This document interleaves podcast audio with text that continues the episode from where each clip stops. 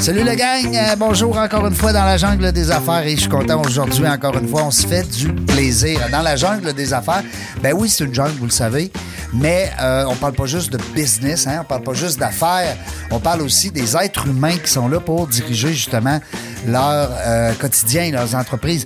Des fois c'est des gestionnaires, des fois c'est des politiciens. Aujourd'hui on a un personnage public, c'est le fun, on a quelqu'un que, que tout le monde aime, que tout le monde connaît parce que c'est tellement bon ce qu'il fait pour euh, nos jeunes.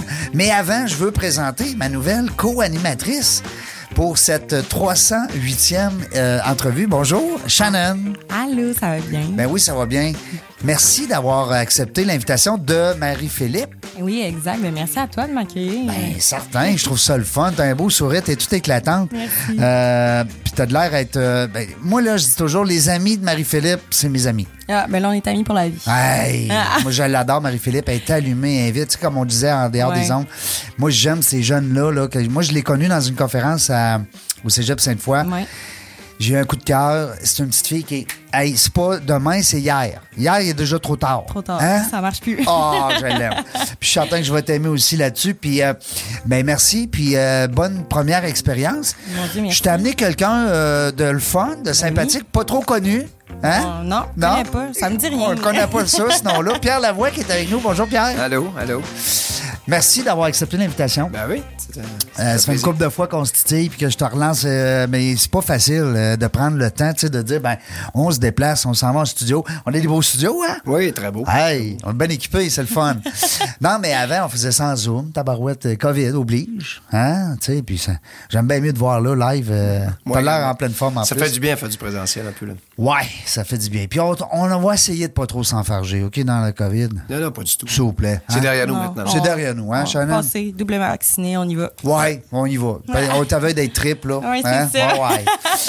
Pierre, on a. on- Écoute, t'es au centre d'un paquet d'événements. J'ai ouvert ma, ma- ma tablette tantôt, puis je suis allé. Tu, tu, tu googles Pierre Lavoie, puis ça, ça, ça finit plus de, de popper. Puis c'est le fun, c'est tout le temps des belles causes. C'est tout le temps. euh, Ça vient de où, ce côté altruiste-là? De, de- Parce que t'es comme un peu notre mère Teresa. Oui, ben, ça vient de ma mère parce que ma mère, à l'époque, euh, euh, elle faisait partie d'un mouvement qui était Alanon. Alanon, c'est ceux qui aident les AA. Les AA, c'est ceux qui étaient alcooliques. Donc, mon père Ah, est oui? alcoolique, puis elle faisait partie de ce mouvement-là. Les, comment t'appelles ça, les A, ah non? Les, les AA. Ouais. Bon, ça, c'est les Ouais, gens ça, c'est les AA, alcooliques- mais- alcooliques anonymes. Puis mais- Alanon, c'est ceux qui aident Ah! les- en soutien aux AA. Je connais pas ça. Puis ma mère, elle était en soutien, donc euh, aux femmes qui vivaient À la non. l'alcoolisme de leur mari. Donc je l'ai vu toute ma vie euh, aider, parler au téléphone, les surmonter, euh, les, recrinquer. Puis euh, donc c'est ça. Probablement, je l'ai vu là parce qu'après, bon, c'est devenu naturel là, de, euh, d'aider. Puis aussi peut-être euh, le vécu. hein, ça, ça- euh, souvent, notre implication sociale, ça vient de Ouais. d'où on est parti, par où on est passé, puis euh, on, est des- on a des sensibilités euh, plus grandes à certains enjeux. Qui fait en qui sorte que ben, quand on regarde mon parcours de vie, on comprend pourquoi que le, le- le Ben oui. communautaire, le social, c'est très important. Les enfants, tu me disais tout à l'heure, en dehors des ondes, de te présenter un peu comme étant un entrepreneur social. Ben oui, mais c'est quoi Oui. ça? J'adore ça, ça, ouais. Moi, je Ben, connais pas ça. Ben, entrepreneur, c'est, tu sais, un entrepreneur, c'est quelqu'un euh, qui se retrousse les manches, qui travaille sans compter ses heures, puis est axé sur les résultats. Ben, c'est moi, mais pour des causes sociales. Donc, tu prends une cause, puis tu as le même pattern, tu as le même, euh, c'est la même façon de fonctionner qu'un entrepreneur, mais à la fin, c'est la cause qui en profite. Comprenez? Donc, Au lieu d'être l'entrepreneur. Oui, puis, puis j'ai rien contre ça. Vois-tu, d'ailleurs, j'ai un projet présentement dans- de vrai entrepreneur, là, non social. là, qui est- c'est un projet justement pour, euh, pour essayer de, de construire des condos dans mon village natal, dans le pied de la montagne du Mont-Édouard, qui est la cinquième plus grosse montagne au Québec. Puis là, elle, elle a beaucoup de difficultés à prendre son élan. Puis euh, j'ai beaucoup de contacts au Québec. J'essaie de faire profiter mes contacts pour amener, créer un projet, euh, je dirais, qui va amener euh, plusieurs millions dans le village, qui va faire en sorte que la montagne pourra prendre son élan. Donc derrière ça, il y a encore ce- cette volonté de vouloir aider mon village. Mais la meilleure façon de le faire, c'est d'amener un projet euh, de, de condo. Donc, euh, Condo dans la montagne, dans le fond. ah ouais, carrément, mais, mais pour ça, j'aurais pu le déléguer à quelqu'un d'autre. Ouais. J'ai décidé de le faire parce qu'un jour, ça me prendra une genre de, de piste d'atterrissage parce que je voudrais revenir dans mes terres et euh, m'installer puis pour de bon et faire profiter mon coin de pays de tous mes, tous mes contacts que j'ai pu développer avec les années. Beaucoup d'altruisme encore. Hein? Ça vient de. C'est le fun de, de voir que, justement, ben, ton petit coin, tu disais la montagne, la cinquième en, en termes de Ouais, ouais. hauteur? Ben, là, je, dev- je vais la vanter. Là. Ben oui, je Donc, vas-y. donc, le. Mont-Édouard, c'est la cinquième plus grosse montagne au Québec. Donc, la plus grosse, c'est le, le- Tremblants, le Massif, euh, le Mont-Saint-Anne. Donc, on est plus gros que Stoneham là, comme montagne. Wow. On est en- entre les deux. Puis, euh, c'est la seule montagne homologuée FIS, FIS. Donc, euh, c'est la seule montagne qui peut recevoir une Coupe du Monde d'escalpin présentement au Québec, dans l'est du Canada. Excusez. Donc, euh, c'est une montagne méconnue. C'est un grand cru méconnu. La piste 4, qui est homologuée slalom géant, euh, slalom, ski parallèle. C'est-tu là qui aurait fait une partie des Olympiques si ça avait été. Ben oui, il manque, il manque la descente où on manque un peu d'auteur. OK. C'est pour ça qu'ils veulent le faire dans, dans Charlevoix. Oui. Euh, au massif, mais euh, le Mont-Édouard peut, puis je vous dis, je travaille là-dessus à recevoir un jour une Coupe du Monde de ski alpin. Wow, ça serait une région. première ici, là, au Québec? Oui, c'est une première. C'est déjà arrivé, euh, je pense, à Tremblant. Il y a déjà une, puis je pense au Mont-Saint-Anne aussi. Mais euh, pour un petit village de 1000 habitants, ce serait assez exceptionnel sur le bord du fjord. là. Donc, euh, c'est Je une pense montagne. que qui- Shannon n'était pas né. Non, non, non. Moi, je suis née en 99. là. Oui, c'est ça. Donc, euh, euh, un gros potentiel à mon village euh, touristique parce qu'il y a le fjord aussi, donc il y a la rivière à Saumon. Oui. Puis il y a la montagne. Donc, C'est en. Saint-Jean, c'est mer et montagne. C'est-tu beau? Donc là, les gens veulent aller y demeurer. Avant, les gens voulaient juste passer Ouais. ou voulaient juste demeurer quelques jours, mais maintenant, on, s'organise pour y habiter, pour que les familles, parce que nos écoles, bientôt, euh, ce sera les premières écoles en Amérique, euh, des écoles nature, où les enfants, 100% de leur temps, euh, de toute leur période scolaire primaire et secondaire, c'est donné, la pédagogie est donnée en nature. Wow. Ils vont plus dans les écoles. C'est terminé. Ah oui, ça, ça commence. Là. Donc, ce sera les premières écoles. Ça avec le Danemark. lab école, ça, là. là. C'est un autre projet que Un je, autre que je- projet. Ah oui, c'est un autre projet que je pars parce que quand les gens veulent venir demeurer dans un village, Ouais. ils regardent deux choses. Est-ce que j'ai une job? Ben oui. Euh, trois quarts du temps, c'est non. hein? Mais non. Donc, avec le télétravail, maintenant, le- l'endroit a plus d'importance. Parce que les gens aiment la nature. Les enfants au Québec sont en déficit nature. Mm-hmm. Donc, le parent dit Moi, la nature, c'est pour ça que, que je vis presque. Puis nous, on veut retourner là à notre âge parce qu'on Ouais. on est comme rendu fort connecté avec la nature. Ben oui, donc le, vu que le télétravail, le, le- le- maintenant leur travail, l'endroit n'a plus d'importance, Mhm. là, il reste le deuxième élément, pourquoi ils ne viendraient pas habiter dans un, dans un village, est-ce qu'il y a une école de qualité?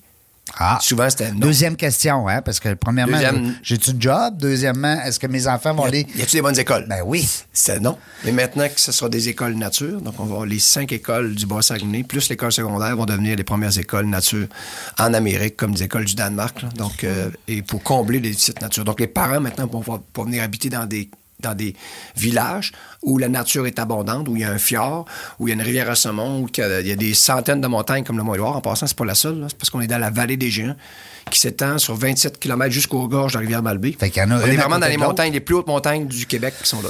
Wow. Moi, c'est mon terrain de jeu. Wow. Mais donc, euh, j'ai quitté, puis vu que je suis revenu, maintenant, j'essaie de. J'ai quitté quand j'étais jeune, mais Ben je oui. suis revenu pour essayer de trouver, euh, les aider là, à prendre cet élan. Puis là, euh, tu vas pas devenir le maire de ce ville-là. Ah, c'est bonne question. Hein, tu- À Lens, pour ceux qui se rappellent, il y avait le roi de Lens. Ouais, La c'est ça, là. il avait- Mais ça n'a pas fonctionné, Non. ça.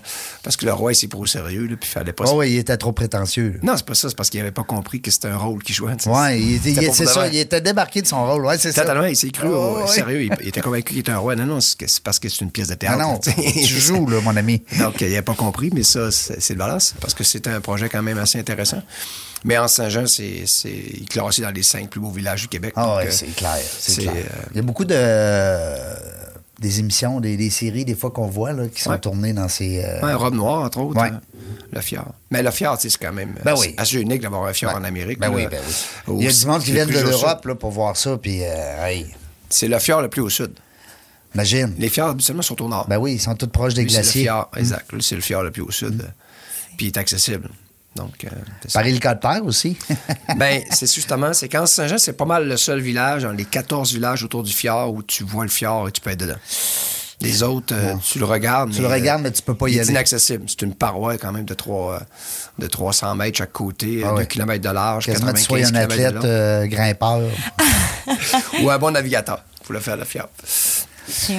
Mais euh, là, j'a- j'aime vraiment tous ces projets-là, ça me passionne et tout, mais d'où tu viens? Tu sais, comment ça a commencé? Tu sais, on connaît Pierre Lavoie, on connaît le défi Pierre Lavoie, mais en bout de ligne, d'où t'es parti? D'où tout ça est venu? Bon, euh, d'abord, moi, je suis quelqu'un. euh, Frère, sœur, maman, papa. Oui, oui, ben, grande oui, famille. oui. Donc, euh, moi, je suis le quatrième d'une famille. Ben, je suis le quatrième, je suis le dernier d'une famille de quatre.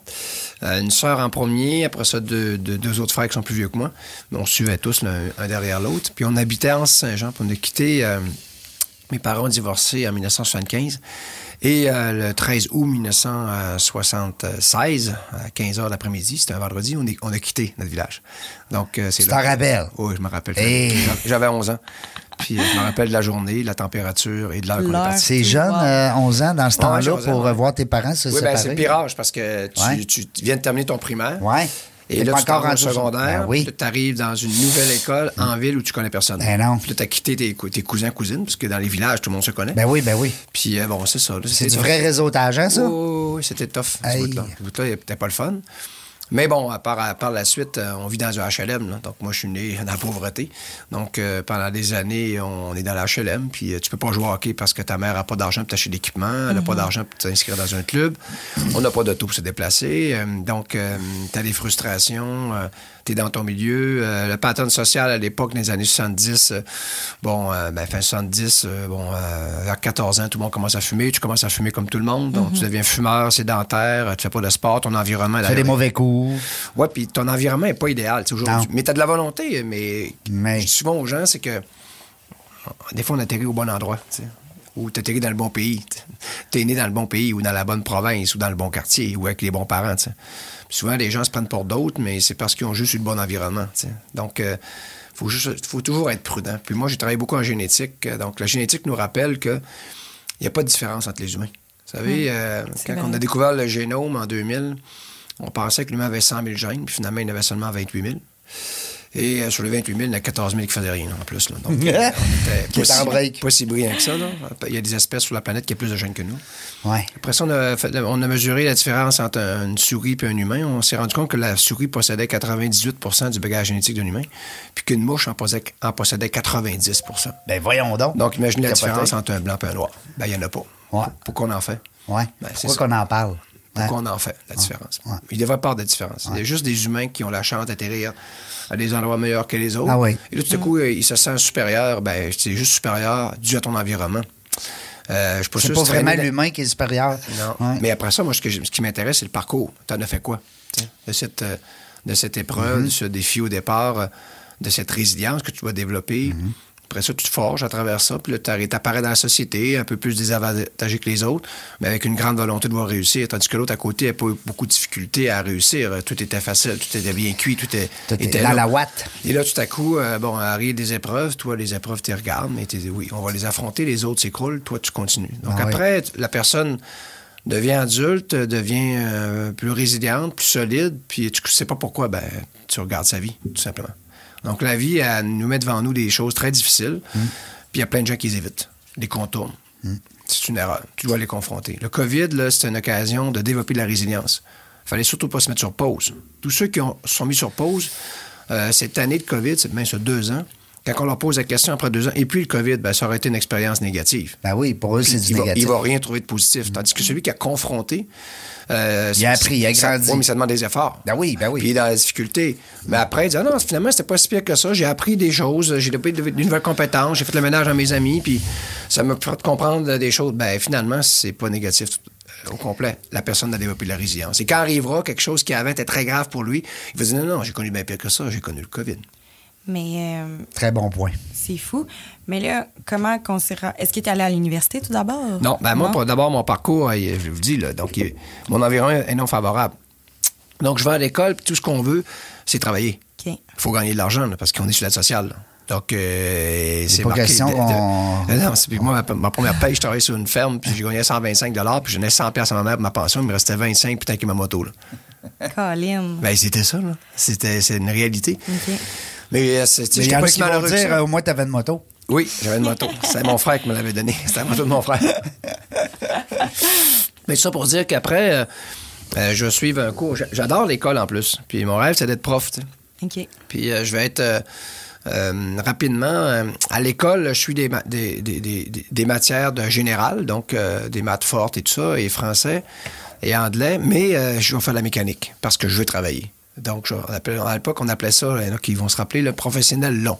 Oui. Il y avait le professionnel court. Court. T'avais le long. Puis le long, Le dire- PL. Le long, le PL, lui, c'est parce que tu prenais des maths de général. Si tu décides de revenir au Ouais. général, tu peux avoir aussi un secondaire Ouais, 5. c'est ça. D'ailleurs, j'ai mon secondaire 5 général et mon professionnel. Grâce au PL, parce qu'en PC, Grâce au PL. En PC, pas. je n'aurais pas eu. C'est ça. Donc, euh, On a le même âge. On est dans le même coin. donc, mon premier cours, c'est mécanique diesel. Puis là, on Eh, charge marché de tra- du travail en, en 1981, un an après le, référendum. C'est la récession, c'est l'enfer, il n'y a aucun job. Donc, 15 je, je retourne à l'école. Non, ça va arriver après les taux d'intérêt, en 82, 83. Ah oui? Un petit peu plus tard. Donc euh, là, je retourne dans l'école pour prendre un cours en mécanique. J'avais fait mon cours de mécanique diesel. Là, vu qu'il n'y avait pas de travail, je retourne à l'école faire un autre cours en mécanique automobile. Puis là, je me suis placé dans mes stages, puis là, j'ai travaillé. Mécanique quelques- automobile, Ouais. ah, Puis là, ouais. après, après plusieurs heures, on peut passer une autre classe. Puis après ça, donc, j'ai eu mes classes de mécanicien. Je suis mécanicien automobile classé B. Tu taponnes-tu encore beaucoup? Tu fais ça Oui, mais je fais encore de la mécanique, là, c'est resté parce que je- j'avais mes classes, que j'étais allé très loin dans la mécanique, là. Mais entre-temps, il n'y avait pas beaucoup Toi, de on rouvre un hood de char, là, t'es pas... Je suis pas mêlé, je suis pas mêlé. Hein? Hey, hey, moi, ça, ça Non, non, non, m'impressionne. on m'oublie, le chemin. Puis moi, j'aime ça quand il y a un trouble. Tu sais, un trouble, Ouais. t'as peu, t'écoutes, tu À t'analyses. reparler, là, à reparler. euh, donne du gaz, donne du gaz. Mais ce que je voulais vraiment faire, c'est la mécanique diesel, réparer les camions et tout ça, mais il n'y avait pas de travail. Ouais. J'ai fait, euh, c'était par accident l'automobile, mais il n'y avait pas de travail à l'époque. Donc, entre-temps, j'ai suivi des cours, un cours de moniteur de conduite automobile. Donc, j'ai enseigné pendant 10 ans les cours de conduite. Il y a plein de gens maintenant qui me Hey, Pierre, puis là, tu sais, madame, tu m'as donné mes cours de conduite. Oh, oui, OK, ça fait longtemps. Mais pendant 10 ans, j'ai essayé de... Et je faisais les deux en parallèle. Et euh, par la suite, j'ai quitté pour les pâtes et papiers pour être travailler dans une usine euh, À Deshawa? à Port-Alfred. Ah, ah, OK, là-bas. Port-Alfred, à- à Saguenay. Dans ton coin. Pendant 14 ans, été papetier. Entre-temps, je suis allé suivre un cours de pompier. Je me suis ramassé toutes mes classes de pompier. Et aussi, euh, j'ai euh, été allé chercher une classe pour conduire des vannes au cas où que je parlerais. Parce que nous, on est dans la période la plus précaire. Nous, ma génération... Faut tout le temps qui qu'on sont était les- au cas où. Nous, les X, là, qui sont juste, juste derrière les boomers, Ouais, là, ouais, ouais. nous, on est arrivés dans l'arbre, puis il restait deux pommes. On, est- on était à huit. Puis là, il y a- là, il y avait rien. Puis c'était comme ça tout le temps. Donc, moi, j'ai commencé à travailler en 1982, OK? Puis j'ai eu ma première job à temps plein en 2000. Puis l'an 2000, c'était la Ça a job pris de- presque 20 ans avec que je travaille à temps plein. J'ai tout le temps été partiel, deux jobs, trois jobs, moniteur de conduite. Fait des, pour être capable de faire parce 40 que heures dans ce temps-là, il y avait moins d'emplois? il avait- Parce qu'il n'y avait pas, il y avait pas d'emploi. Ouais, les boomers étaient là, ils prenaient tout. Ouais, c'est ça. Il restait rien, c'est l'ancienneté. Puis là, il y avait des restructurations. pommes dans l'arbre. Puis il y avait des restructurations n'importe tes papiers. Fait que tu pensais avancer, tu reculais. Ils te mettaient dehors, ils te licenciaient, ils te donnaient ton fonds de pension. Ah, ils te rappellent huit mois plus tard. Ils te réembauchent. Puis Ah là, ouais. finalement, ben, regarde, j'ai- niaisé longtemps. là. Donc, mais tout ça, aujourd'hui, j'ai multicompétences. Je suis pompier, je suis mécanicien, auto, diesel, moniteur de conduite, je chauffe des vannes, classe 1. Moi, je suis pas mal pris. Mais conférencier maintenant et aussi organisa- Entrepreneur. et organisateur d'événements. Fait que moi, là, je suis jamais mal pris. Tu me mets dans le trouble, puis il m'a sorti du trouble. C'est tellement plus ça aujourd'hui. Non, t'as raison. Hein? Non, tout le monde est plus associé à plutôt une discipline, un métier. Le monde sont moins polyvalents. Ouais, mais c'est une erreur parce que euh, dans le sport, c'est ce qui m'amène un peu mon, dans, mon, dans, mon, dans mon travail au quotidien. À ton dada? Vous savez, la pire des choses pour un enfant, c'est lui montrer euh, un sport puis le, le perform- faire performer dans un sport. Il va devenir hyper compétent. Il risque même d'aller dans la Ligue nationale de hockey ou aller aux Olympiques. Mais il sera totalement imbécile dans l'autre chose. Donc, quand il arrivera dans la société, il sera infonctionnel. Ouais. En plus d'être infonctionnel dans le sport, autre sport, il va être infonctionnel dans la société parce qu'il n'a pas suivi un parcours normal. Puis vu qu'on l'a adulé, dans son cerveau, il pense que tout est possible. Une star. Et là, euh, le problème, c'est que si tu travailles en communication, il en sort à peu près 5 000 par année des bacs en communication au Québec. Là, tu vas arriver dans le vrai, dans le vrai terrain. Puis la gloire, c'est éphémère. Ça dure trois semaines. Après trois semaines, tout le monde t'a oublié. Là, tu tombes en communication avec du monde qui ont des bacs puis ont passé le processus normal. Toi, Toi, pas parce que tu as un nom. Là. T'es Au une contraire, ancienne star, tu sais. Ouais. Ben, en tout cas. C'est ça. Pour ça qu'ils ils font toute une dépression, en grande majorité. Mm. Ils ont beaucoup de difficultés à atterrir. Mm-hmm. C'est des pistes d'exercice sont extrêmement difficiles pour ceux qui ont- qu'on a spécialisé. Ceux qui ont monté haut, surtout. Ouais, c'est Ceux ça. qu'on a spécialisés, hein, parce que souvent, c'est. C'était une passion de jeunes, de TQ, mais on leur a pas donné aussi tous les, dommages collatéraux que ça peut créer. tu sais. Tu Ben- souvent, je dis Ma- Myriane Saint-Gelais, tu c'est Hein? c'est une amie, c'est, euh, Myriane euh, a gagné cinq médailles aux Jeux Olympiques. là. Puis elle, sa compétence, c'est de patiner à gauche et une patinoire. Quand fou. la personne à droite, elle tombe. Capoté pareil. Donc, elle- la- sa seule compétence en sport, c'est de tourner à gauche une patinoire. Parce que tu Fait que là, après ça, tu patinage dis, de euh, vitesse, il tourne toujours du même bord. Ouais. Oui, c'est ça. Mais après ça, pas, tu euh, dis, euh, est-ce que tu sais nager? Non. Ah, mais moi, je sais nager. Mais, mais tu comprends? Donc, euh, C'est du patiné? Non, si arrive le patiner. COVID, si arrive le COVID, puis je ferme la patinoire, Tu vas je ferme l'aréna, ou je ferme ton gymnase, puis tu étais une joueuse de volleyball, tu fait que du volleyball, ben tu deviens sédentaire. Exact. Tandis que moi, je peux aller courir, puis je peux aller faire du ski de fond, je peux aller nager, je peux faire du vélo. Je suis jamais mal pris. Je resterai toujours actif pour maintenir mon corps en santé. Mais vu que je t'ai spécialisé, je t'ai rendu totalement incompétente à te débrouiller. Puis addict, t'es, t'es- t'es addict de ce sport-là quand tu ton, Ah ben oui. si, on, si on te spécialise dans, dans, je sais pas moi, dans le baseball, t'es lanceur, euh, tout ce que tu vois, c'est un marbre, puis tu lances des balles, puis... Ouais. Mais quand ça va être le temps de prendre un- une que- raquette ou un... C'est pour ça qu'il faut être prudent. Dans, puis je suis pas contre l'olympisme, là, je suis pas du tout contre la performance. Je suis un performant en sport. tu sais. J'étais Ah oui. champion du monde trois fois, Armand.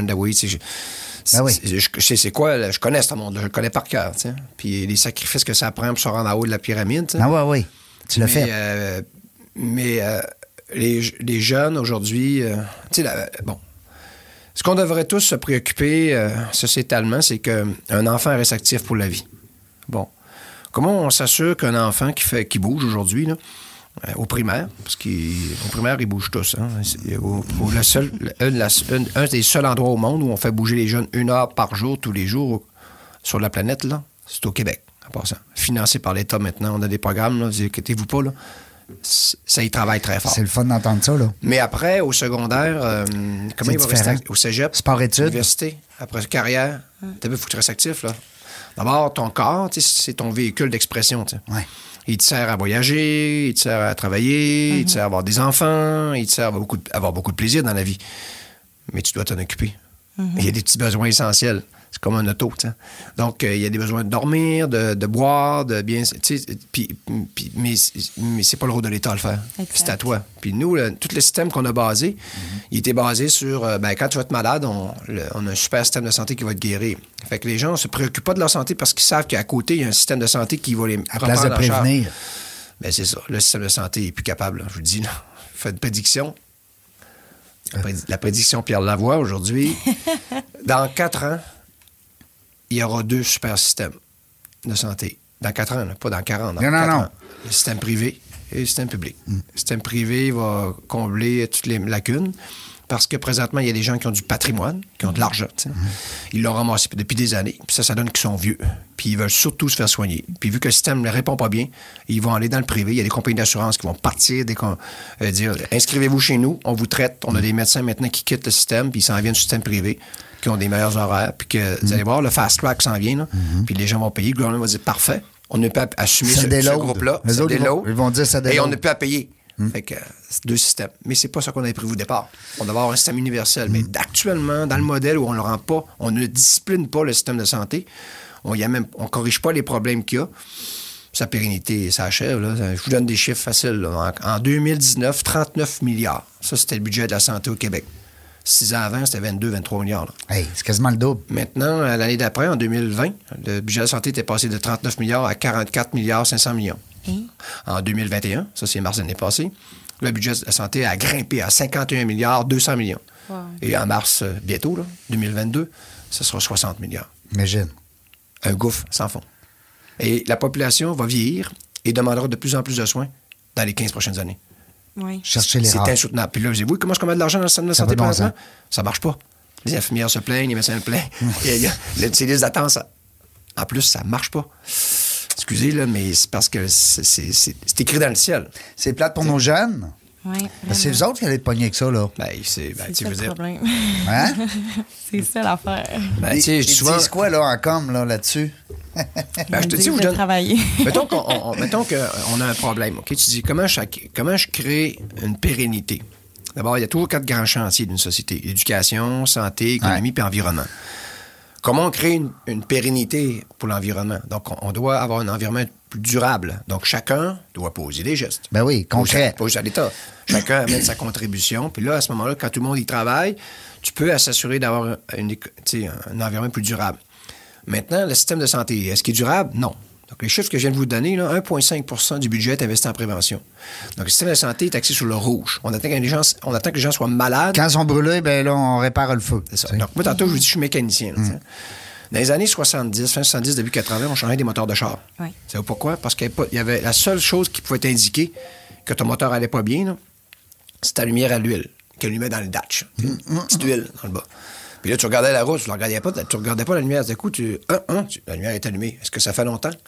Si ça fait 30 secondes qu'elle est allumée, ton moteur est sauté. Donc, on changeait des moteurs de Ouais, char. on à disait tonne. ça. On disait le moteur est sauté. moteur est sauté. On changeait des moteurs de char des années 70-80 à tonnes. Ils ont fini par installer des lumières jaunes avant que la rouge allume. Ils ont fini par mettre des sensors qui arrêtent le moteur avant qu'il y ait un problème. Aujourd'hui, savez-vous combien est-ce qu'on change le moteur de char? Zéro. Hein? C'est parce qu'on fait de la prévention. Mais on ne le fait pas chez l'humain. On le fait pas avec l'humain. là, quand tu as une lumière rouge, on la met dans le datch. là. Ouais. Ils vont te prendre en charge pour te guérir. Mais avant d'être rouge, tu étais jaune. Exact. Puis avant d'être jaune, tu étais verte.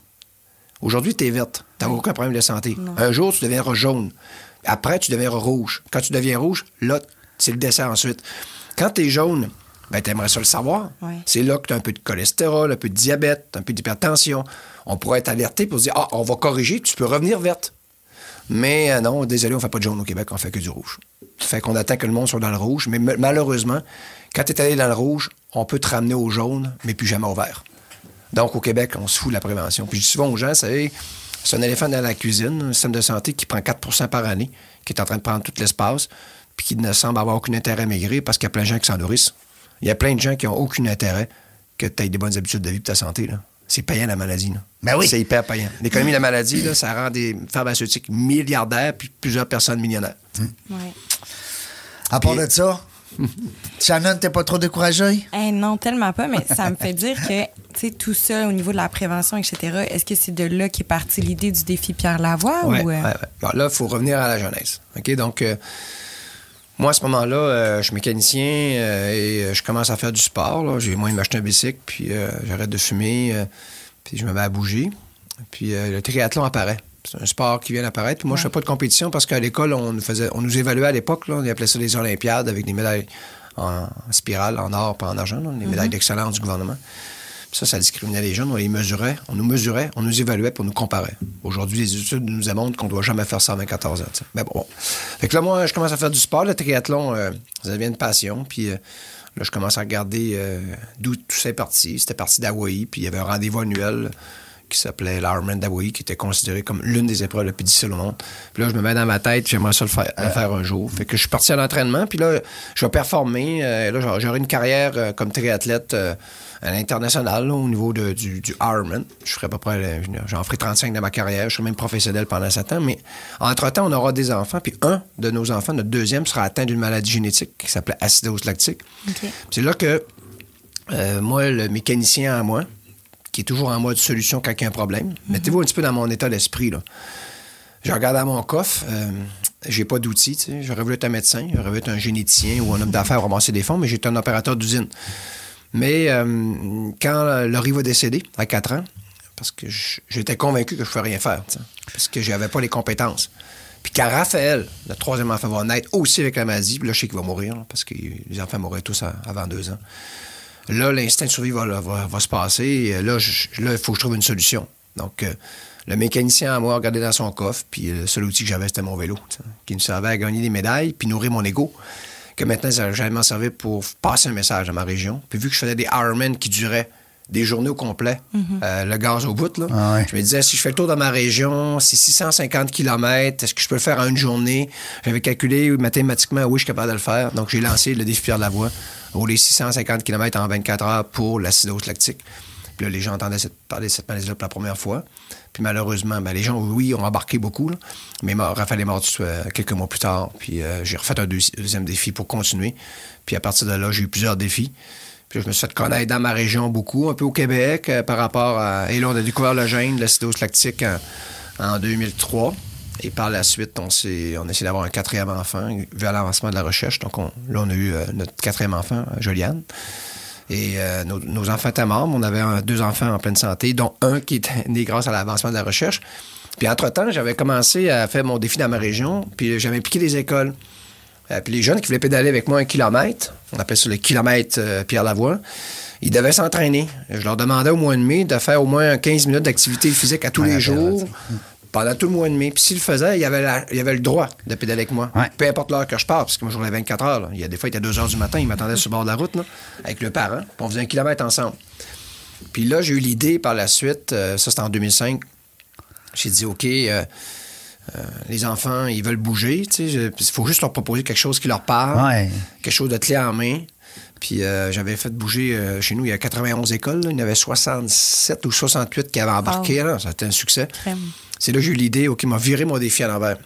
Au lieu de ramasser des fonds pour l'acidose lactique, on va faire un défi provincial sur les saines habitudes de vie, faire bouger les jeunes. Puis je partirai une fondation qui donnera des fonds aux maladies orphelines au Québec. Pas juste la mienne, toutes les autres au- aussi. Fait que là, j'ai lancé un événement qui s'appellerait maintenant le Grand Défi Pierre Lavoie sur les saines habitudes de vie, puis euh, des concepts dans les écoles, les cubes énergie, puis euh, des courses au secondaire, puis les médecins qui prescrivent. Puis on a créé un mouvement social euh, assez important. C'est rendu big, là. C'est Ouais, c'est rendu gros parce que, tu sais, c'est- aussi connu que le carnaval, là. Oui, Non, non, ça. non, mais. Ben, il y a beaucoup de gens. Quelqu'un connais-tu euh, Pierre, Pierre- le défi Pierre Lavoie? euh, Mais ils disent les maudits cubes. Ben, tu sais, les cubes énergie, c'est- cubes. c'est c'est 80% des jeunes au Québec Ben qui, en font à chaque année. C'est tout près de. Ben, c'est pas tout près, c'est 400 000 enfants depuis 11 ans. Ça, ça a fait jamais quoi? fait une- quasiment une vingtaine d'années que tu fais ça. Ben, on a commencé en 2009. En 2009, on commençait. Puis en 99, je faisais mon premier défi Pierre Lavoie. Dix ans plus tard, je faisais le grand défi Pierre Lavoie à chaque année. Les cubes, là, parce que ma, semble, ma, 2009. ma plus vieille, euh, ben, ça veut dire Ah, que c'est ils ont ma fait plus jeune. l'université. Ils ont fait l'université. Euh, les jeunes qui ont fait des cubes à l'époque, qui travaillent maintenant, puis ont des enfants. C'est ça, c'est ma fille. Puis on leur a passé la valeur. ben oui. Donc, euh, puis moi, je suis patient. Je savais que ça allait prendre 20 ans. Puis là, tranquillement, tout ça s'enracine dans la société. Là. Donc, c'était ça. C'était un long parcours euh, d'un athlète qui s'est servi de ses outils, qui était le vélo. Et euh, la communication, ben, c'était, euh, c'était euh, de communiquer aux gens. Puis euh, la génétique, euh, je l'ai appris parce que mes enfants étaient malades. Ça m'a permis de comprendre aussi que les maladies orphelines au Québec sont orphelines du système de santé, qui, lui, est organisé et préoccupé à essayer de guérir des maladies qu'on pourrait prévenir par nos comportements. Aujourd'hui, on sait que 80 des, des- des- de la facture en santé va dans des maladies qu'on pourrait éviter par nos comportements. Puis vu qu'on fait pas de prévention, ben, on paye un peu les responsabilités. Puis qui souffrent de ça, ben, les maladies génétiques, les gens qui naissent avec des maladies, eux, sont mal servis. On l'a vu dernièrement, je suis sorti Hein? dernièrement Un avec... point quelques millions, là, Ouais, le produit pour la la petite mytrophie, fille. la Ben mytrophie oui. spinale. Elle, on fait de la recherche, on trouve la solution, on a une médication, l'État veut 2 pas. millions, je pense. 2,8 millions. Hey. Puis le gouvernement ne veut pas le payer. Là. Hein? Pourquoi vous ne voulez pas le payer? Pourtant, vous n'avez aucun problème à payer les Lipitor et les statines qui coûtent un milliard par année. Là. Ah ouais? Euh, puis euh, puis c'est un médicament qui se pour baisser ton cholestérol parce que tu t'alimentes mal puis tu, puis tu fais passer l'exercice. Puis ça, vous le payez. Puis tandis que l'autre qui, lui, naît avec sa maladie, c'est pas on de sa faute. Ouais, ça. on ne paye pas. Ouais. Ouais, ça, c'est bizarre. C'est inéquitable. Puis on pourrait se parler, on pourrait se poser aussi la question pourquoi 2, millions et demi, là? Ça, c'est un, autre- c'est un autre domaine. On va aller à la pause. Euh, Au retour, Pierre, écoute, euh, on pourrait te garder deux heures de temps, trois heures, même si, euh, écoute, il y a tellement de choses. Je sais que Shannon, elle a une couple de questions à te poser. Euh, au retour de la pause, restez là. On est en compagnie de Pierre Lavoie qui est avec nous aujourd'hui. Euh, 308e épisode dans la jungle des affaires. Restez là. Vous êtes une entreprise ou un travailleur autonome? Donne un like à la page Facebook de FC Audio Vidéo pour obtenir tes vidéos d'entreprise. FC Audio Vidéo réalise tes productions vidéo professionnelles à des coûts abordables et de façon simpliste. Contacte-nous sans attendre à info@fcaudio.ca. Salut la gang, on est de retour euh, dans la jungle des affaires. 308e euh, entrevue aujourd'hui. Très, très fier de euh, d'abord d'avoir eu l'idée au début et puis de réussir à donner la vitrine, justement, donner le, micro, donner le- l'espace à nos entrepreneurs euh, de Québec qui sont là aujourd'hui on est en d'un entrepreneur social. J'adore le nom. D'ailleurs je viens de le découvrir le nom. Je trouve ça le fun. Euh, des fois je suis avec des jeunes entrepreneurs des étudiants d'entreprise euh, des gestionnaires d'entreprise. On a même eu la chance de jaser avec certains politiciens et qui euh, sont venus nous euh, nous parler de ça se- c'est quoi la relation entre la politique, le monde des affaires, comment est-ce qu'on traite euh, euh, un, un mandat de politicien? Des fois, ça peut être des anciens entrepreneurs, des gens qui ont été obligés de vendre leurs entreprises pour justement euh, aller en politique. Alors, là, aujourd'hui, on est accompagné de Pierre Lavoie. Euh, ceux qui ont manqué la première partie, ben tant pis, hein Serge? c'est que vous pouvez reprendre la première partie sur euh, euh, dans la jungle des affaires.ca, naturellement. Toutes les plateformes de podcasts euh, que vous connaissez, on va être partout.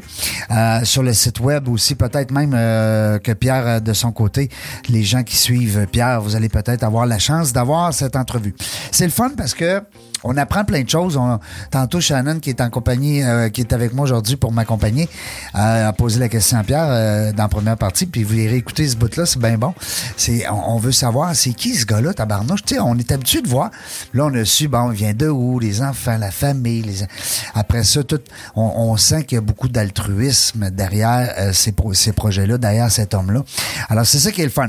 C'est ça qu'on découvre aujourd'hui avec Pierre. Et puis là, ben, on voulait aller euh, sur une piste, ben, on requin, jeu de mots, la piste, piste une piste glissante.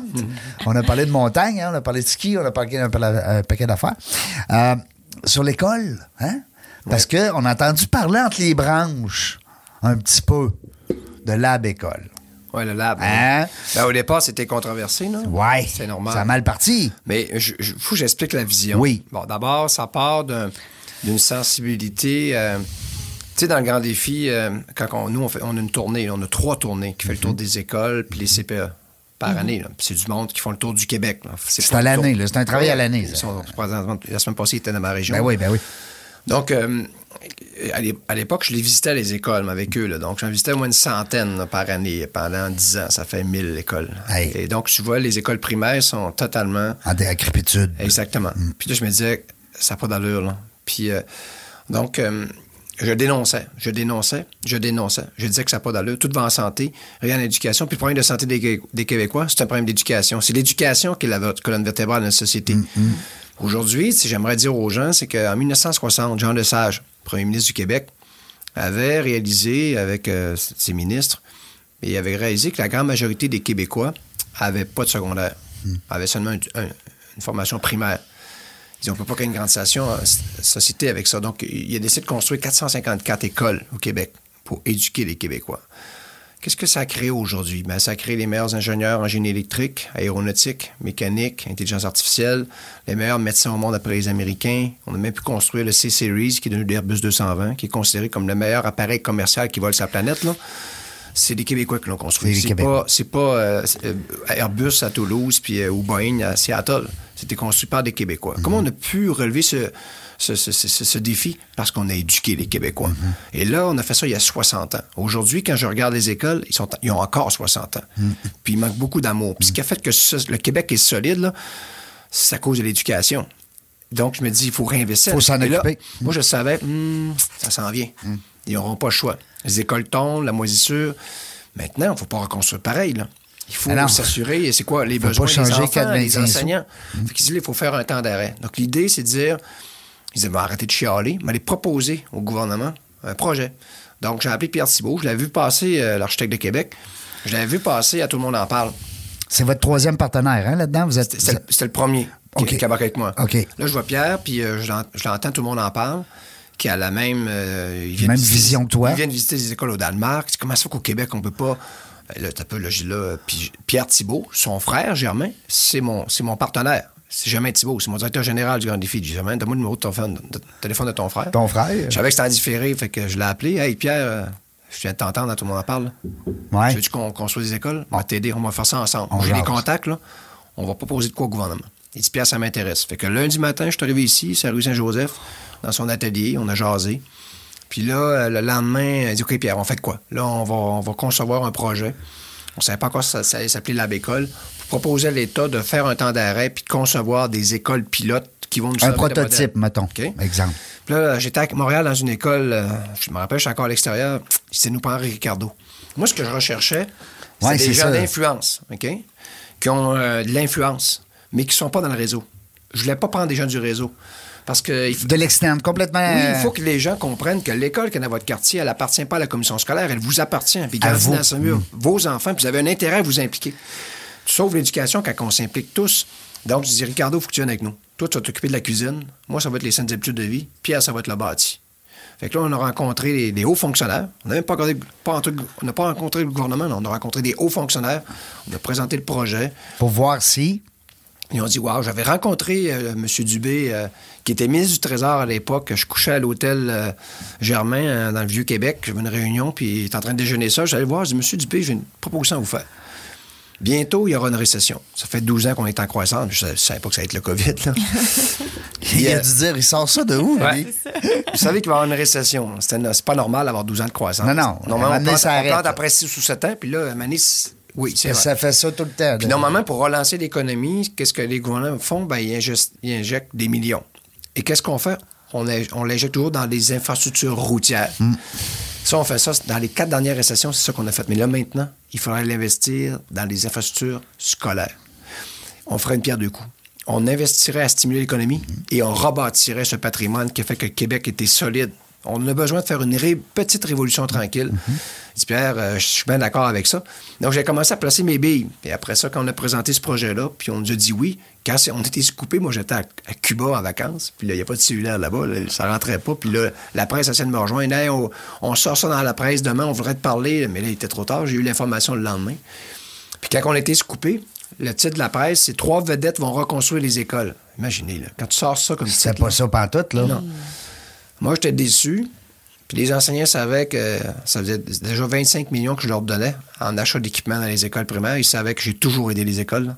On a tout le temps fait des projets main Ben gratuits. oui, ben oui. Puis là, ils se mettent à me tirer dessus. Là, non, hey, je suis le même gars, là. J'ai pas changé. Là. Non, je suis non. là pour vous aider, là. Vous comprenez. Je suis pas contre vous autres, là. C'est... C'était pas facile. Puis même, Ça a mal parti, ce Non, j'ai appelé les présidents de Ouais, syndicats, là. J'ai tout appelé. là. J'ai appelé ma lettre. Les plus difficiles, j'ai tout appelé. Je je comprends pas que tu me tires dessus. Là. Tu me connais, là. Vous m'avez remis le prix Léon Guindon, le prix, la plus haute distinction que vous remettez à une personnalité ou à une personne, un enseignant qui a aidé l'éducation. Vous me l'avez remis il y a un an. Je suis encore le même gars, Non, Pierre, c'est parce que c'est pas ça. Nous, veut faire mal paraître les libéraux, puis.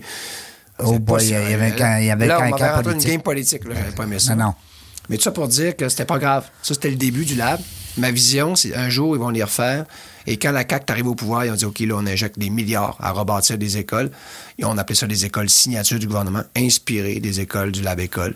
Et nous, on a fait un temps d'arrêt. On est passé de 8 mètres élèves en espace à 12 mètres élèves. Là, maintenant, il va y avoir des cuisines, il va y avoir des lieux pour socialiser, il va y avoir une cour, il va y avoir des potagers. Il va y avoir finalement ce qu'on a besoin aujourd'hui pour qu'un enfant puisse recevoir la pédagogie d'un enseignant et qu'un enfant, puis un enseignant puisse la donner. Là, maintenant, on est vraiment dans un modèle contemporain. Le Québec est en train de construire les, les écoles les plus performantes au monde. Je vous le dis, là, les gens ne savent pas, là, moi je le sais. Là. Il est en train de se bâtir comme le C-Series parce qu'il y a eu un temps d'arrêt, tout le monde a été consulté. Puis la première fois, on a consulté les parents, on a consulté les enseignants, on a consulté les citoyens, on a consulté les enfants. Oui, aussi les directions d'école, et oui, mais on a surtout, ça s'est pas passé entre le directeur des ressources Non, non, matérielles. non, non. puis les le- enfants, Non, ceux qui sont maintenant- ligne de feu. puis quand on a posé la question aux enfants, vous allez voir comment c'est révélateur, on leur a demandé euh, OK, qu'est-ce que tu aimes le plus à l'école? Ils nous répondaient dehors. Bon, on dit Pierre, tu te fends le cul à faire des belles écoles, Pierre Thibault. Quand l'enfant, ce qu'il aime le plus, c'est dehors. C'est le fun, hein? Donc, ça, ça tombe bien, c'est dans ma cour, la cour de récréation. Oui, c'est ça. Donc, on a fait un sondage avec eux, avec euh, des centaines d'enfants. Qu'est-ce que vous aimez le plus dans la cour d'école? La première chose, sur 100 éléments qu'ils vont nommer, là, la première qui sort en premier, là, ils veulent des arbres. Ah. Des arbres. La, première, pour la grande majorité, ils veulent des arbres. La deuxième chose, ils veulent une butte pour se glisser. La troisième affaire, une échelle pour grimper dans l'arbre. La quatrième affaire, un banc pour s'asseoir. Excusez, là, on est loin des superstructures qui, Non, non. qui viennent euh, toutes sortes de tournent, couleurs. qui lèvent, qui montent, qui Ouais, descendent, puis- Ils, s'écœurent après deux semaines là-dedans. là. On est dans le durable. Là, Là, on parle de butte, on parle d'arbres, on parle de bancs. Puis là, on n'investit pas des millions. Là. Puis là, ça va durer 25 ans. Là. Les enfants, là. Mais c'est pas brisable, ça se- parler. Ben non, ben non. Puis je vous donne un exemple. Dans ma, dans ma commission scolaire des Rives du Saguenay, centre du service scolaire des Rives du Saguenay, juste à côté de la commission scolaire de Jonquière, il y a trois ans, ça sort public, un prof m'appelle, dit Pierre, la commission scolaire vient d'enlever toutes les buttes de neige. Interdit, c'est trop dangereux. Ben voyons, non, ça se peut pas, là. Il faut que tu nous défendes, il faut que tu sortes ça. Moi, je sors public. On me pose la question, puis je suis allé dire, c'était totalement imbécile. là. Le mot avait pas été aimé, mais je m'en foutais, je trouvais ça Ouais. imbécile, pareil. Mais toi, c'est ce que tu pensais, là. Ouais. Puis là, j'expliquais pourquoi qu'une butte de neige, c'est ça qui développe le plus la littératie physique des jeunes. Ils peuvent cubuter, se glisser. Ils aiment ça, mais en plus, ils développent- une habilité. Donc, une butte de neige, je vous dis, là, ça fait la job plus qu'un hockey. Puis des patins. OK? Bon. Fait que. euh, Mais eux autres, ils voyaient ça plus dangereux. Regardez, Puis là, quand, ils, quand ils ont posé, on a fait le reportage, est allé poser la question à la commission, à la commission scolaire des Rives du Saguenay, qui est dans la même ville. là. Eux, les buttes de neige, c'est obligatoire. Dans la même ville? C'est obliga- obligatoire. Le Jonquière, l'année d'après, ont rendu les buts de neige obligatoires. Et maintenant, quand tu viens à Saguenay, les buts de neige, c'est obligatoire dans une école. Tu es obligé d'en avoir une. Puis tu arrives à Montréal, ils les enlèvent parce qu'ils trouvent ça dangereux. Donc, eux, à Montréal, ils vont faire des imbéciles avec les enfants qui sont totalement inhabiles, pas de littératie développée. Tandis que chez nous, ben, on fera peut-être des futurs joueurs de hockey puis des, des bons athlètes parce qu'on a développé leur littératie physique Leur avec une butte là. qui est normal de glisser, tomber, culbuter. Ça fait partie de ton, le mouvement que le corps apprend les mouvements avant 12 ans. Si ton enfant n'a pas développé sa littératie physique avant 12 ans, ben, il sera inhabile toute sa vie. Moi, je dis plus imbécile, ça touche les parents, ça, ça les choque, mais c'est le bon mot. Votre enfant va être inhabile. Après ça, il ne va pas faire de sport, il se trouvera pas bon. Ouais. Mais arrêtez d'enlever les buts de neige dans les écoles. C'est la, la première chose que vous devez faire. Remettez-les, c'est important pour eux. Puis en plus, on a de la neige au Québec. On en a en titi, là. On en manque pas. Donc, le lab a été euh, C'est le fun. un coup de une vision, de l'action, des vents contraires. Je m'en foutais totalement. Je le faisais pour les enfants. Puis à la fin, j'ai tout dit que le jour que j'arrêterai euh, le grand défi, euh, je vais partir un syndicat. un syndicat d'enfants pour défendre les enfants. Ils ne sont pas défendus, les enfants. Quand on arrive dans une école, c'est les, c'est les derniers consultés. Souvent, jamais. Et souvent, on va faire des affaires pour les adultes, pour accommoder les adultes au détriment des enfants. Puis il faudrait qu'il y ait quelqu'un. Non, nous, les enfants, on n'est pas d'accord. La de neige, on la veut. faudrait qu'on lève la main. Oui, oui. Il faudrait que l'enfant lève Ah la ouais. main. Il y a quelqu'un qui le représente, puis Ben on, oui, va, on ben va les défendre, les enfants, parce qu'ils ont des besoins fondamentaux puis vitaux. Puis souvent, ils sont oubliés. Parce que les adultes, on doit contenter les adultes avant les enfants. Puis un bel exemple aussi, c'est que tantôt, tu as dit, on a demandé aux enfants, c'est quoi ils aiment faire dehors? Ouais, C'est quoi? ils-. D'abord, le dehors dedans. hein? La première question, c'était le dehors. Mais les arbres, c'est surprenant. hein? Ça me choque. C'est pour ça qu'il y a beaucoup d'enfants qui sont en déficit nature au Québec. là. Donc, euh, Ben, c'est pas pour rien que tu peux pas couper un arbre. Hein? C'est- pas parce qu'il y a un. il y a un- ben, y a ici, des, euh, des écoles de Québec qu'on a visitées, nous, avant le Lab École, là, quand on a lancé notre projet, on a visité des écoles, des écoles flambant neuves. Les élèves n'étaient pas encore rentrés. Là. Puis ils coupaient les arbres. Ils avaient tout coupé les arbres. Qu'est-ce- 100 pour faire un, un- un- un immense parc euh, asphalté Asphalté en plus. avec un panier de basket. Puis ce panier de basket, c'est où? Comment est-ce qu'il termine en position dans les 100? 50e position. Sur 100. Tu sais, quand les enfants demandent qu'est-ce que tu aimes le plus, le panier de basket, tu arrives 50e. Pourquoi ils en mettent encore dans les écoles? Puis euh, je suis curieuse, c'est quoi le centième? Ah, le centième, c'est. ben, il faut aller voir la liste, là, des affaires très, très. pas possibles, des fois, là. Sais, ils veulent avoir. euh, je- Un, j'ai un mur. Oui, c'est exact. un- Là, tu rentres dans le compliqué. Mais dans le, la ba- le basique, là, on se rend compte que les enfants sont. Écoute, un ils ont banc- moins de grand-chose pour s'amuser. Là. un banc, une butte, euh, un arbre, une échelle pour monter dans l'arbre. Il m'en manque un? Ouais. Non, c'est ça. T'as les quatre. Les quatre, bon, imagine. Fait que, Tu pourrais juste les quatre, là, ça coûterait, selon moi, par école, faire ça 300 000. ben oui, Puis là, tu viens de, Ben de, oui. de- de nourrir J'aime l'école. ben oui. Notre priorité comme société, c'est J'aime que- l'école. c'est qu'un enfant aime l'école. Ben oui. Puis aimer l'école, c'est Faut pas, pas qu'ils- nécessairement la matière que ton prof te donne toute la journée. là. Non, non. C'est pas mal plus l'environnement t'aimes l'école. Tellement. Toi, t'aimais-tu l'école? Non, j'aimais pas l'école. Puis qu'est-ce qui a fait que je suis restée à l'école? C'est parce que moi, j'étais en sport-études. Fait que moi, c'est ça qui m'a resté accrochée. Sinon, je décrochais. Oui. T'as Ouais. arrêté dans les décrocheurs, dans les statistiques? Euh, absolument. Les- le sport. Le sport, c'est ça qui m'a gardé. Là, parce que nous, dans le fond, à mon école secondaire, comment que ça fonctionnait? De 8h30 à 11h30, on étudiait. Ben, on avait nos matières. Puis après, à partir de là, on dînait. Puis ensuite, à 1h30, mon entraînement, il commençait jusqu'à 3h30. C'est quoi le sport que tu faisais? De la natation. Ah C'est oui. ça. Donc, sport d'équipe. Tu sais, on. Sport études, ça, euh, on n'avait pas ça, Pierre, dans nos années. Ouais, là, le nous problème autres. du sport-études, là, puis il faut juste être prudent. le- le- le- Est-ce que tu nages encore aujourd'hui? Euh, non, j'ai arrêté il y a deux ans. Tu touches un point, hein? Non, Ma non. fille, elle danse plus non plus. Non, ben, regarde, ben, c'est- là, tu tombes dans mes statistiques. Là. Ben oui. OK, c'est important que, vous- que les, les parents comprennent. là. La natation, euh, sport-études ou dans un, dans un club d'une ville, parce qu'il y a des clubs euh, de, de chacune des villes, là, Ouais. c'est les jeunes, pour performer, euh, vont nager jusqu'à sept fois semaine. là, puis des fois, c'est deux fois par jour. Oui, huit fois semaine, moi, c'était. Ouais, huit fois semaine. Bon. Puis euh, la personne va développer une littératie physique dans l'eau. OK? Donc, elle est hyper habile dans l'eau. Mais quand tu la mets sur Terre, elle n'a pas développé sa littératie physique. Ah. Donc là, elle a, elle a des lacunes sur Terre. Puis, euh, vu qu'elle a nagé beaucoup, ce qui fait qu'elle. Puis là, je rentre dans, dans ton cerveau, là, OK? Puis je présume, tu me diras si je me trompe ou pas, là, puis je peux me tromper. Ce qui fait qu'un enfant a le goût de se lever le matin à 5 heures, parce qu'ils n'ont pas des heures, de- des heures de fou, là, pour aller nager, tu sais, c'est qu'il va retrouver ses amis. Ouais. Puis ils ont du plaisir ensemble. Le social. Donc, les, les- les- les Scandinaves ont découvert que ce qui motive un, un enfant, un adolescent, un, un adulte ou une personne âgée à, à vouloir pratiquer une activité au quotidien, tous les jours, c'est deux choses très simples. C'est le plaisir et les amis. Si tu as du plaisir avec tes amis, peu importe la contrainte, tu vas vouloir y aller. vouloir Donc, y en natation, c'est un sport très difficile. Tu nages dans le clair avec des murs et tout ça. T'en plusieurs fois pour être capable de, de progresser. Puis ce qui arrive après le secondaire, tu t'en vas au cégep. Puis tes amis ont disparu. Ouais. L'élément principal qui te motivait à aller les voir, une de tes amies est partie au cégep de Jonquière en ATM, l'autre est partie à Sainte-Foy. Et là, tu as perdu tes amis. Tu as perdu l'élément principal. J'ai dit, mes amis sont plus là. Là, il te reste le plaisir. Oh, là, j'espère que tu avais beaucoup de plaisir. Donc, Ouais. 98% des jeunes qui ont passé par la natation intense ne, feront, ne remettront plus jamais un pied à l'eau de leur vie. Après. Ah ouais, moi, c'est fini. J'ai eu une équérantite. Je ne suis plus capable. Tabarnak. Tu sais, Il y a une leçon là-dedans. Ben oui, il y a une C'est leçon. sûr que maintenant, euh, les sports-études, ils ont commencé à changer. Ils font du multisport. Ils disent, OK, on nage, mais on va, on va aller courir, on va aller faire du ski. Ouais. Puis, euh, Ben, comme tu as dit tout à l'heure, Puis là. aussi, puis puis aussi, il faut absolument apprendre aux jeunes un sport individuel. Parce que si euh, tu t'en vas en voyage avec tes parents, tu t'en vas en Angleterre, puis ton corps a besoin de bouger tous les jours, puis tu fais juste nager, il n'y a pas de piscine. Tu tu t'arrêtes de nager. Tu es trois semaines sédentaire. Non, il faut que tu saches courir. Courir, Oui. tu pas une personne. Aller Ouais. courir, OK. C'est pour ça que nous, la course au secondaire, on les faisait courir entre Québec et Montréal, hein, 280 km sans arrêt. Équipe de 40 élèves, ils couraient deux à la fois, puis il n'y a pas de chronomètre. Prends ton temps. OK. Cours pas en folle. Un kilomètre à la fois, échangez-vous, vous arriverez au stade olympique.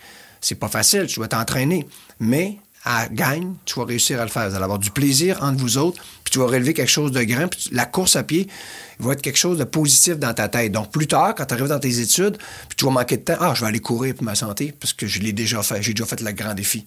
Oui. Moi, tout ce que je voulais, c'est ajouter une compétence dans, dans la- dans le terrain de l'enfant pour qu'il reste actif pour la vie, en sachant que la course, la marche, le ski, la natation, c'est un sport que tu ne pourras pas pratiquer toute ta vie. Dis-toi une chose, c'est qu'à 90 ans, projette-toi dans le temps, à 90 ans, il y a trois sports qui te permettre de garder ton physique.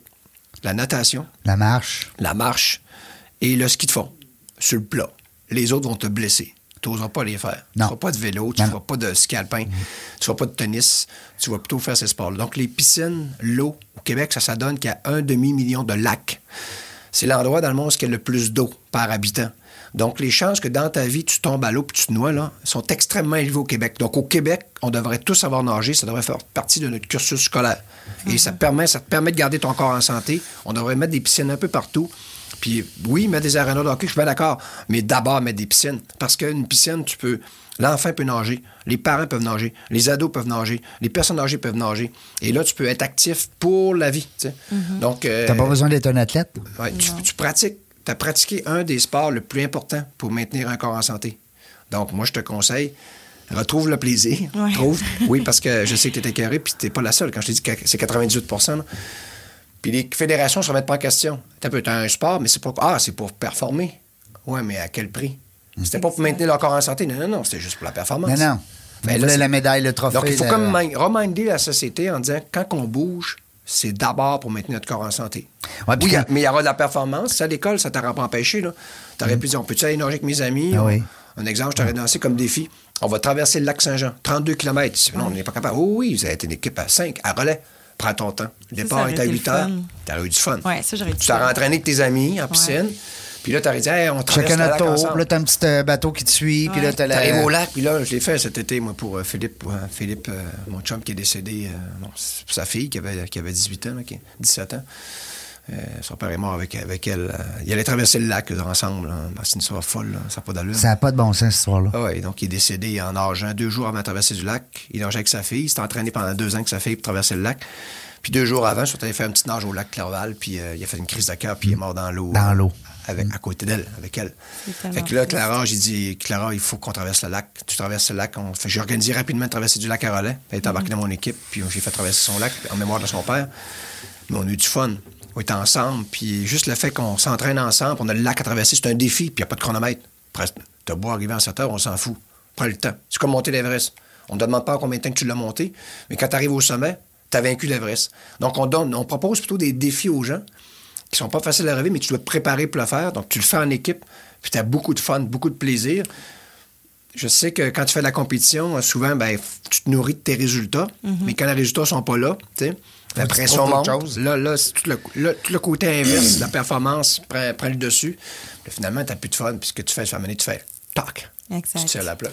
Je t'ai entendu, Pierre, à un moment donné, sortir publiquement sur justement le fait de, en pandémie, quand tu as juste un sport d'équipe, puis que tu es obligé d'être seul, puis que tu n'es pas habitué de faire ton sport seul, tu me vois venir, Ouais. tu avais sorti publiquement là-dessus, puis je trouvais que c'était tellement brillant parce qu'à un moment donné, si je suis habitué de faire un sport tout le temps en équipe, puis que les conditions, comme un exemple, on a eu un COVID, une épidémie, On ferme l'aréna. on va faire, on forme l'aréna, je fais quoi, moi?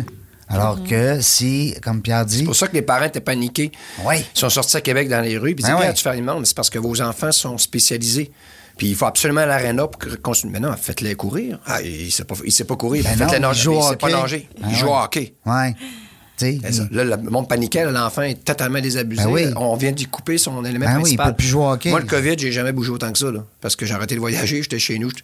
J'allais j'allais nager quand ils ont fermé la piscine. J'allais faire du ski de fond. Quand ils ont fermé le centre, je suis allé courir. J'étais- oui. J'avais plein de compétences.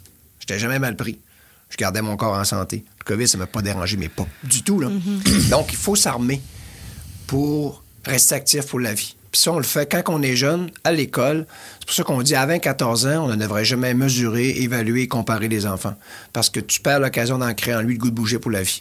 Tout un système doit être repensé en fonction, comme les pays scandinaves. Tu sais, les pays scandinaves, comme la, Suède, là, quand tu regardes, ils ont plus de joueurs dans nationale que le Québec. Nous, on a 92 000 joueurs dans notre ligue. Eux, on a seulement 45 000. Puis ils positionnent plus de joueurs dans notre ligue chez nous en Amérique que nous, les Québécois, puis on ne se remet pas en question. Puis on a l'hiver aussi, là. C'est-à-dire, euh, c'est pas parce qu'on a. Ils n'ont pas de lettres, eux au Non. En plus. Pas de lettres. À 20-14 ans, pas de lettres. Ils jouent pas. Ils jouent, ils jouent dans le sang, l'argent, la patinoire. Ils mettent quatre équipes en même temps. Et C'est tout un système qui est axé sur le plaisir ami de développer tes habilités. Puis ils jouent au soccer. Un joueur de soccer qui euh, joue au hockey l'hiver, mais qui fait du soccer l'été, pas mal plus habile, plus de cardio qu'un gars qui fait que du hockey. Parce que lui, quand il reçoit la rondelle dans ses patins, il sait quoi faire avec, c'est un joueur de soccer. Exact. Alors qu'il- mais il y a d'autres habilités motrices que développées dans les autres sports puis qui viennent complémentarité. Tu sais, ben, tu sais, en natation, pour être bon au corps, il faut que tu fasses du dos. Oui. faut que tu fasses d'autres sports. Exactement. Donc, faut que tu travailles d'autres muscles. Fait que quand tu vas aller dans dans ta- dans ton sport euh, de prédilection, là, tu vas performer. Mais il faut absolument que tu travailles la complémentarité des autres muscles par d'autres styles, qui fait que quand tu arrives dans ton style, là, tu es plus performant. La natation, c'est un bel exemple. Ben oui. Je te fais faire que du crawl, du crawl, du crawl, du crawl, du crawl, du crawl, du crawl. Tu dis, OK, mané, tu développes des, des douleurs, puis tu manques des souplesses à des endroits. Puis il disait, là, t'es pas assez forte, OK, on va, faire, on va faire du dos, on va faire du papillon, ou tu vas travailler tes jambes, puis là, mané, ton corps, il se renforce, puis quand tu viens combiner ça dans ton sport, tu performes plus. Mais on le fait pas au hockey. Excusez, mais le Québec, là, on est tellement reculé. Excusez-moi. Là, là j'espère qu'il arrive quelqu'un dans le sport, dans le hockey mineur, là, un ancien gardien qui va faire le ménage. Il faut vraiment qu'on fasse un ménage au Québec. Puis si on réussit avec le hockey, on va le réussir avec les autres sports. Parce que le hockey il est comme celui, notre Ben, sport c'est notre national. sport national, tu sais. euh, euh, c'est pas facile. Ouais, c'est ça. Pierre, euh, c'est le fun, là, je vois le temps passer. Ça n'a pas de bon sens, tabarnouche. On t'a- on t'a regardé deux heures. On voit que tu es passionné par ce que tu dis, puis on sait aussi que ton message passe de plus en plus. C'est ça qui doit t'encourager à quelque part. Ah oui. Ben, parce le COVID, que ça nous a aidé, le COVID. là. Ça a aidé à faire prendre conscience que. Parce on qu'on a beaucoup de travail à faire comme société, mais je pense que des gars comme toi, d'abord des Pierre Lavoie, ça en prendrait 25. Mais j'aimerais dire aux gens, là, Oui. OK, parce va arrêter d'aller sur le négatif, là, le positif. Oui, le positif, on est là. Donc, le Québec, présentement, a 12 ans d'avance sur toutes les provinces canadiennes au niveau des saines habitudes de vie. Il n'y a aucune province canadienne qui a atteint notre niveau dans cette valeur des saines habitudes de vie. OK? Puis le Canada a 10 ans d'avance sur les États-Unis. On est, on est à part, le Québec. On est quand même un microcosme spécial. Oui. Un exemple, les mesures 15,23 15,28 15,29 ça, c'est des millions qui sont investis dans les écoles à faire bouger les jeunes une heure par jour, au primaire et au secondaire, dans une approche inclusive. On est les Ça, seuls à faire ça. Ça, je vous dis, là, c'est les libéraux qui ont commencé. La CAQ, il a mis encore plus d'argent. On est la seule province qui a des profs d'éducation physique au primaire. Ailleurs, il n'y a pas de profs d'éducation physique. là. Ah. C'est les non, c'est le gars qui enseigne les maths. Non. Non, non, c'est le titulaire qui te fait bouger. Le Québec, on a des profs univers- ils ont des, bacs, des bacs universitaires pour te faire bouger dans l'inclusion, puis le plaisir. vraiment non, on est ailleurs au Québec, on chiale, mais on a super. On, a, on, on a fait, on fait des efforts pour, selon moi, nous amener tout doucement vers un modèle qu'on voit en, les pays scandinaves, où euh, la santé humaine, c'est très, très important. Puis je vous donne des parallèles. Mais quand on regarde le tableau des médailles aux Jeux olympiques, tu dis, bon, allons-y par les médailles. Plus le pays aura de médailles, normalement, plus le pays est en meilleure santé. Donc, les Américains, ils viennent de gagner 120 médailles aux Jeux de Tokyo et ils ont gagné 132 médailles aux Jeux de Rio. Puis quand on regarde de près, c'est la société la moins en forme au monde. Comment la société la moins en forme au monde peut en même temps rapporter le classement des médailles aux Jeux olympiques? C'est parce qu'ils font de l'exclusion. Donc, Tareto, ils sélectionnent. Toi, si t'es pas bon en natation, ils veulent pas t'avoir. Ils vont prendre que les meilleurs, ils vont concentrer les meilleurs, puis ils vont sortir un champion ou une championne, et là, ils font un show planétaire. Nous sommes les plus grands athlètes sur la planète. Ça, les Américains sont habitués dans le théâtre, tu sais, dans le cinéma. Et quand tu regardes dans le décor derrière, derrière le décor, ben, c'est une catastrophe nationale en santé publique. C'est la société la plus obèse au monde, puis la moins en forme. Ils font de l'exclusion. Faut arrêter d'imiter ce modèle-là. Le Canada imite le modèle américain. C'est pour ça que le Québec arrête. C'est dissocié un peu du modèle canadien. Puis on veut créer notre propre modèle au niveau de la santé. D'abord, la santé des gens. Puis ça n'empêchera pas d'avoir des athlètes. Les pays scandinaves ont cette approche de pas de sport de compétition à 24 ans. Tu te spécialises seulement après. Et à ce moment-là, ils créent des sociétés plus actives. Tu touches à tout. Et oui. Et ce qui va faire en sorte, c'est que à la fin, quand on compare au prorata des populations, quand tu regardes la population, par exemple, de la Norvège, où ils sont, je pense, 5,3 millions d'habitants ou 6 millions, puis les Américains qui sont 350 millions, les Américains finissent 19e au classement général au prorata des médailles. Donc, c'est un des pays les moins performants au niveau des médailles. Mais c'est pas ça qui donne comme show. sais. Donc, Ah, arrêtons d'imiter ces pays qui, euh, qui se foutent totalement de la santé, la santé des humains. Puis, euh, puis d'ailleurs, euh, dans les statistiques, les gens ne savent pas, mais les- vous savez que si tu es un Canadien, ton espérance de vie est de 82 ans en moyenne. Donc, l'homme vit à 80 au Québec, au Canada, puis la femme, son espérance de vie est de 84 ans. Les Américains, c'est 78 ans. Quand tu es Américain, tu vis 4 ans de moins que nous. Pourtant, les Américains, c'est le pays qui met le plus d'argent dans le système de santé. Ils mettent des milliards, pas mal plus que nous, dans le système de santé. Puis leur espérance de vie, 4 ans de moins. Puis dans le COVID, le Québec et le Canada ont perdu 4 mois. Il y a beaucoup de monde qui sont morts, fait qu'on a perdu 4 mois d'espérance de vie, mais on est resté à 80-84, encore à 82. Les Américains ont perdu un an et demi. Ils sont rendus maintenant, les Américains, à, à- c'est fait fou, là. Ils sont rendus à 76,5. Donc, quand tu vis aux États-Unis, ton espérance de vie est de 76,5. Quand tu vis au Canada, c'est 82. Puis arrêtons d'être d'imiter les Américains. Leur modèle, il est pas bon. Sais? Puis donc, travaillons sur la santé humaine, que tu sois actif pour la vie. Puis quand tu réfléchiras dans ton processus, tu dis, bon, pourquoi j'ai arrêté? OK, maintenant, comment, comment je reviens? Dans quelles conditions je reviens? Tu vas, tu vas- tu- première chose, tu je vais avoir du fun. Ouais. Peut-être que tu vas te dire, OK, euh, comment je, je m'organise pour avoir du fun? Puis tu arriveras dans le grand défi où on propose des événements sans chronomètre. Tu dis, là, c'est le fun, il n'y a pas de chronomètre, il n'y a pas de pression, on ne nous compare pas, on ne nous mesure pas, on ne nous évalue pas. On le fait ensemble dans le plaisir pour notre santé. Là, tu vas te rendre compte que quand on faisait notre course de nuit ici à Québec, là, on a fait un 5 km, pas de chronomètre, une course de nuit. Il y a eu euh, 20, bon, on a peut-être, je pense 15 000 ou 16 000 participants. J'ai arrêté un chronomètre, on a eu 500 participants. Quand j'ai fait la boucle à Saint-Richelieu, on a 8000 cyclistes qui sont venus. Ça coûtait 300 pièces par inscription. Là. Puis les plus gros événements, c'est les cyclo-sportifs Louis Garneau. là. Euh, lui attirait à peu près 1500 personnes, puis chargeais 150 pièces. Puis moi, je- moi j'enlevais le chronomètre, puis je chargeais le double, puis j'avais 8000 participants. Donc, quand tu enlèves le chronomètre, tu inclus les gens. Puis le monde se dépasse. hein. Donc, cette philosophie-là, j'y crois. Maintenant, les écoles y ont adhéré parce qu'ils savaient que c'était logique ce qu'on proposait. On les aide, on les supporte. On met de la pression sur le gouvernement pour qu'ils mettent des mesures. On change leur école par le lab école. Vous voyez, tout mon cœur est vers l'éducation parce que c'est ce qui fait la différence. C'est la colonne vertébrale d'une société, l'éducation. Exact. Hey, Serge, es-tu content de ton entrevue? Ouais. J'espère que le piton est enregistré. Parce qu'on commencera pas. On commencera. Merci beaucoup, Pierre Lavoie, qui est avec nous aujourd'hui. C'était le fun. 308e entrevue. Shannon, écoute, tu vas être la bienvenue n'importe quand si tu veux venir ré, ré- euh, Oui. Comment on dit, réco-animer, en tout Ben cas. oui, absolument. À nouveau, ça va être le fun. Ben, aujourd'hui, tu as eu un, un exemple de, de passionné. Oui, Qui, totalement. hein, puis on a appris plein de choses. Vraiment. Hey. on va réécouter ça, je pense, en boucle. C'est sûr. Oui. Merci, Pierre. Merci beaucoup Ça pour ton, plaisir. Ton plaisir. temps, ton partage.